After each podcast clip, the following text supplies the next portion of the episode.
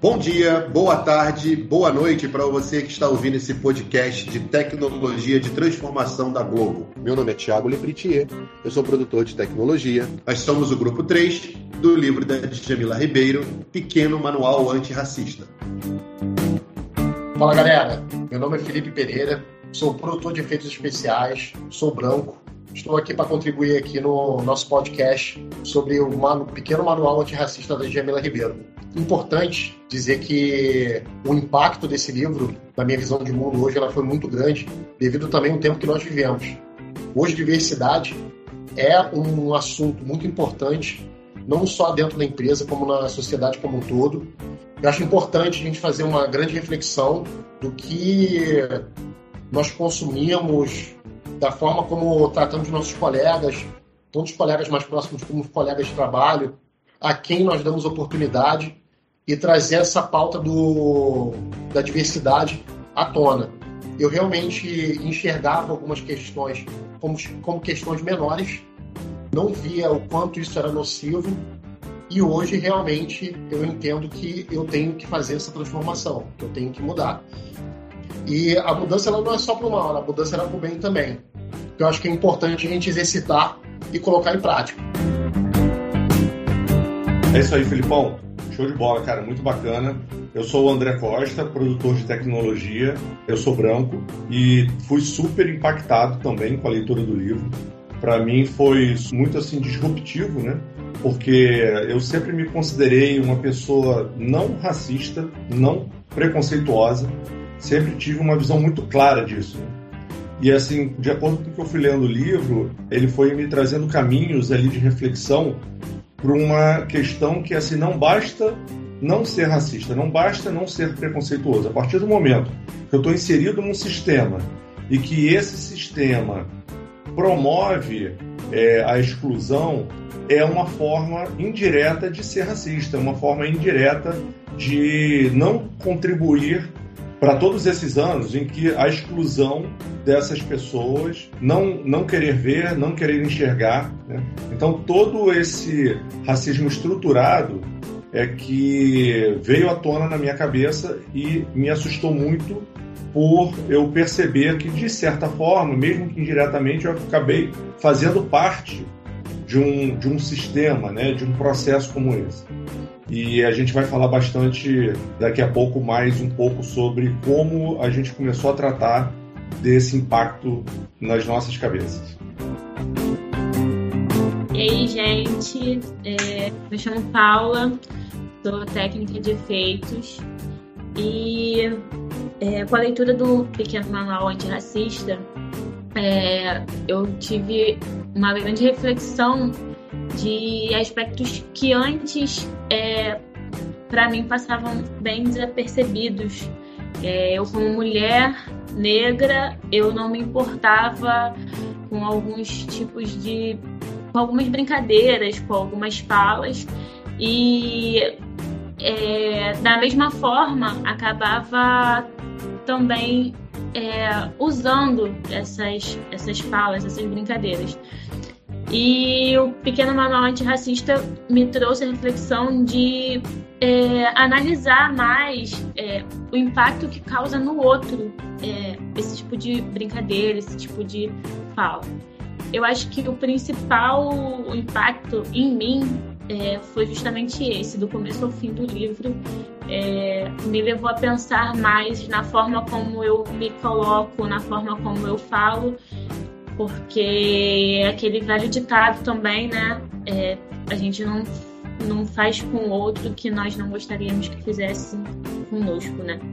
Então acho que esse é, o, é a minha principal visão do impacto que o livro causou em mim e acredito que em quem lê também. E a própria Djamila fala muito bem sobre isso numa entrevista que ela deu recentemente para a TV Cultura. Eu acho que é um processo, né? Não tem como a gente romper com uma construção secular, né, como o racismo, de um dia para o outro.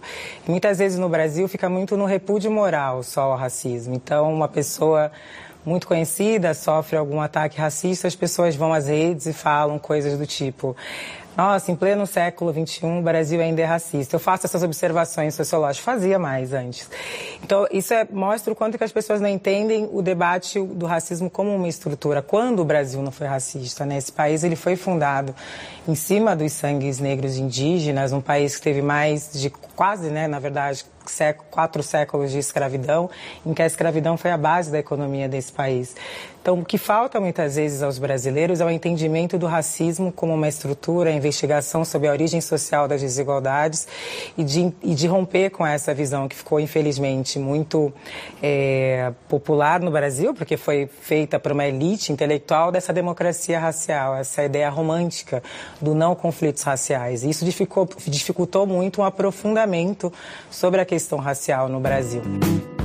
Bom, galera, assim, uma, uma questão muito importante que eu acho que, que ficou bem clara aqui no nosso podcast, o quanto é surpreendente e quanto permeia né, as nossas vidas o racismo recreativo, né? O quanto a gente não percebe que isso faz parte do nosso dia a dia e o quanto, o quanto é surpreendente e quanto é impactante é, a luz que o livro traz em torno desse, desse tema, né?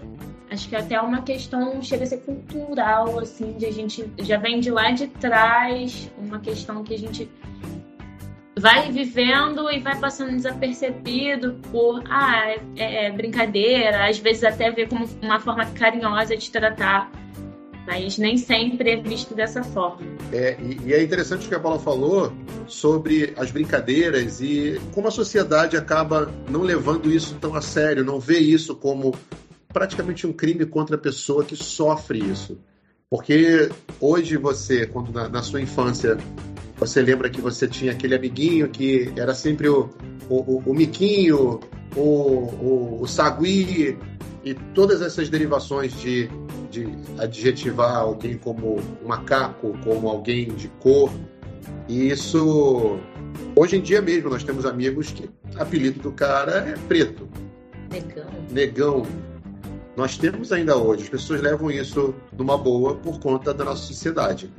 E isso é, é, é estrutural, porque toda a leitura, toda a filosofia que, era, que, que havia na época da escravidão, e principalmente pós-escravidão, onde deveríamos ter uma sociedade totalmente afirmativa de brancos no poder e negros introduzidos na sociedade, é, todas essas leituras eram voltadas para esse tipo de situação, onde, por exemplo, o maior escritor da época, maior escritor e filósofo da época, o mais influente, que era Gilberto Freire, ele chegou a escrever dizendo que o racismo no Brasil foi brando, porque havia haviam relações consensuais entre negros e brancos. Ora, se o negro não fizesse uma relação com o seu senhor, ele era morto. E aí nós tivemos essa diversidade tamanha no Brasil, onde hoje dificilmente a gente consegue enxergar alguém 100% branco na sociedade. E por isso tentou-se instaurar de que a nossa escravidão foi branda, de que a sociedade era totalmente aceitada umas com as outras. E isso vem desde a época da escravidão, gente, 1888 até os da data de hoje. Brincadeiras e ações e nomes pejorativos continuam sendo tratados da mesma forma, como feito nas coxas, criado mudo. Vocês sabiam que até a expressão CC é uma expressão racista? Vem de cheiro de crioula.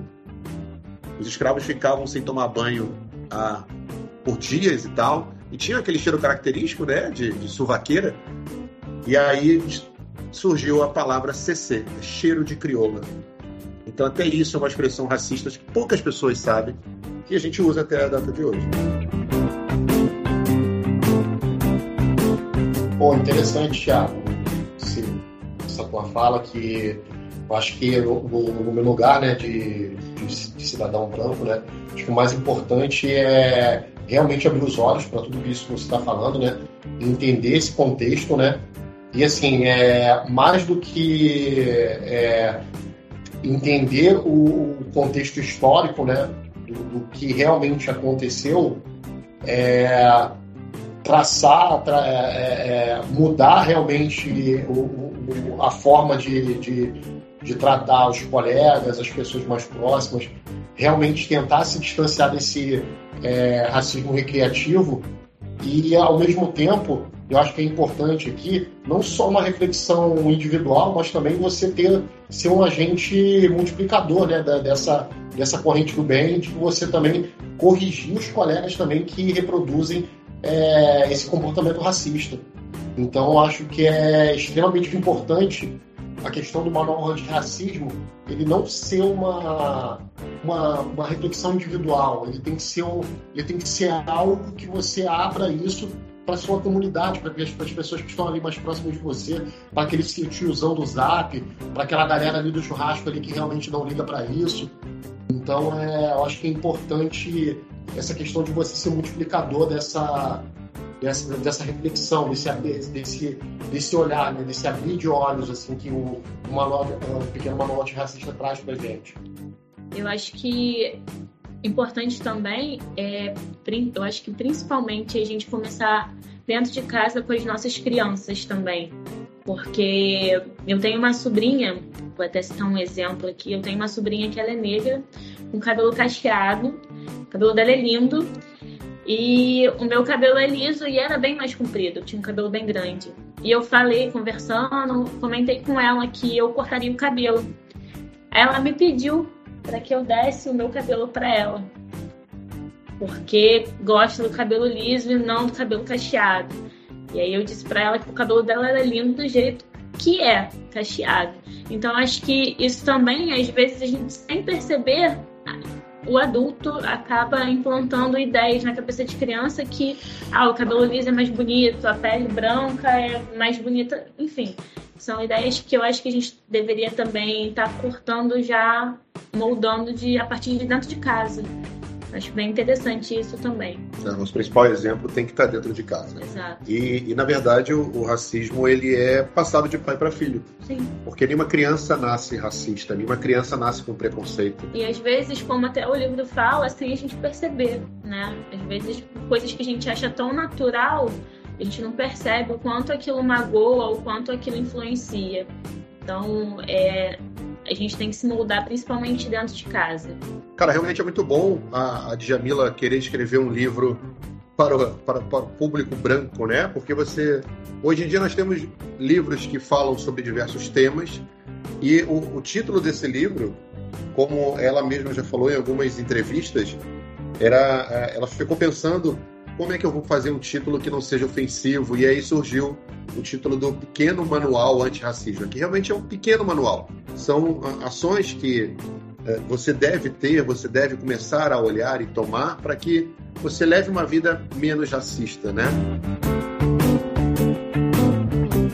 Vamos aproveitar aqui e dar uma ouvida num segundo áudio da Djamila que fala exatamente sobre isso.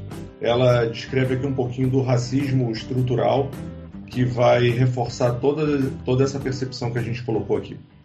É porque as pessoas confundem os conceitos, né? Preconceito com racismo. Né? Preconceito é uma ideia antecipada, que não passa pelo crivo da razão. Então, todos os grupos podem ter preconceitos é, contra outros. Sim. Então, às vezes, uma pessoa negra ela pode ter preconceito contra uma outra pessoa. Uma ideia, é. uma pré-concebida. É. Agora, racismo é um sistema de opressão. Acho que as pessoas têm dificuldade de entender.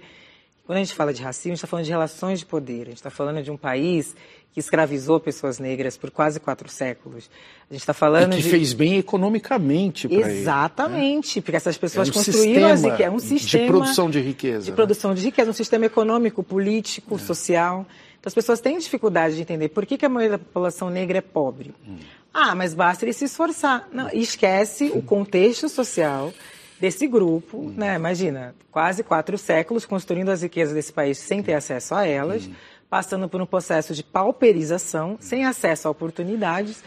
Né? Então, as pessoas esquecem que racismo é esse sistema que criou essas desigualdades, que estruturou essas desigualdades. Não é meramente eu ter preconceito contra uma pessoa, que todos os grupos vão ter, e que a gente precisa conversar sobre isso, que agora o racismo é quando você chega num país, de novo, de maioria negra, e a maioria das pessoas negras estão na base da pirâmide social, sem acesso a oportunidades.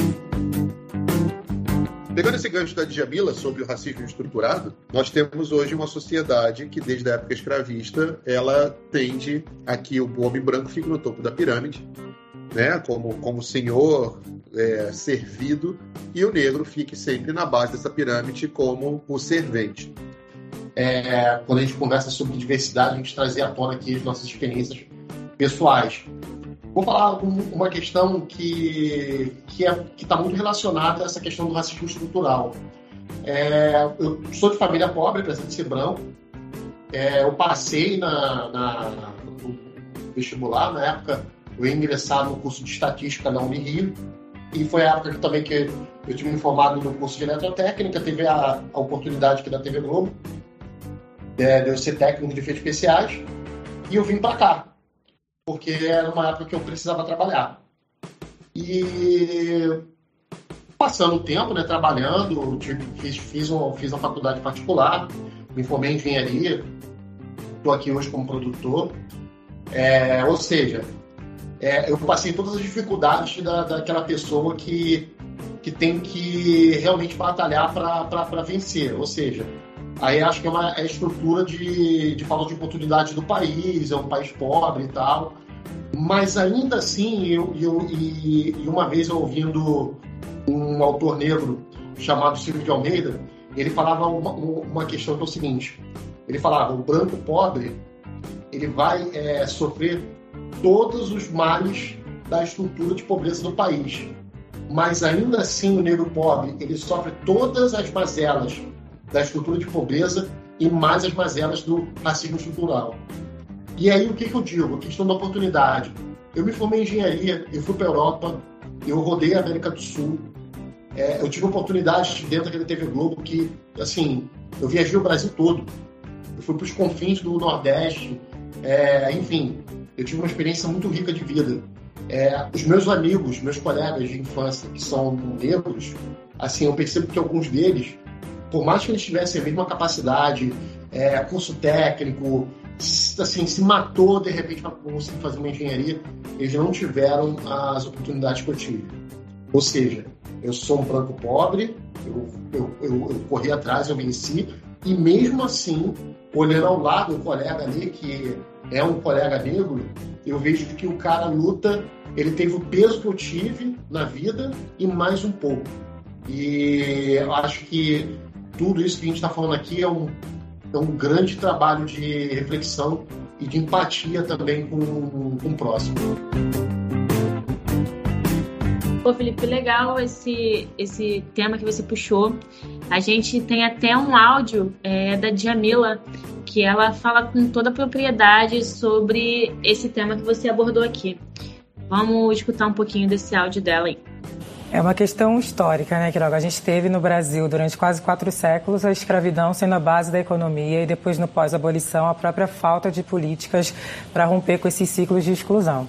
É, nos últimos anos, no Brasil, acho que é importante falar que existiram políticas públicas muito importantes, sobretudo na área da educação, como a expansão das universidades públicas e a adoção de políticas afirmativas nas universidades. A UERJ sendo a primeira em 2001 a adotar cotas, a ONB a segunda em 2004 e a gente tem a Lei de Cotas Federal de 2012. Isso proporcionou um aumento de pessoas negras, uma vez que é, proporcionou oportunidades. É muito sempre, sempre importante falar né, que essas políticas dizem respeito a oportunidades e não a capacidade. São as oportunidades que não são as mesmas. Porém, segundo uma pesquisa do CERT, esse aumento não refletiu no mercado de trabalho. Então, de fato, no setor público, por mais que a gente ainda precise melhorar e ampliar essas políticas, no setor privado isso não existiu. Então, é muito importante que nos meios corporativos as empresas também entendam a importância é, de, de pensar políticas de diversidade dentro desse espaço, uma vez que esses espaços ainda não correspondem à diversidade do povo brasileiro. Então, acho que no setor privado, ainda no Brasil, a gente tem muito a avançar nesse sentido.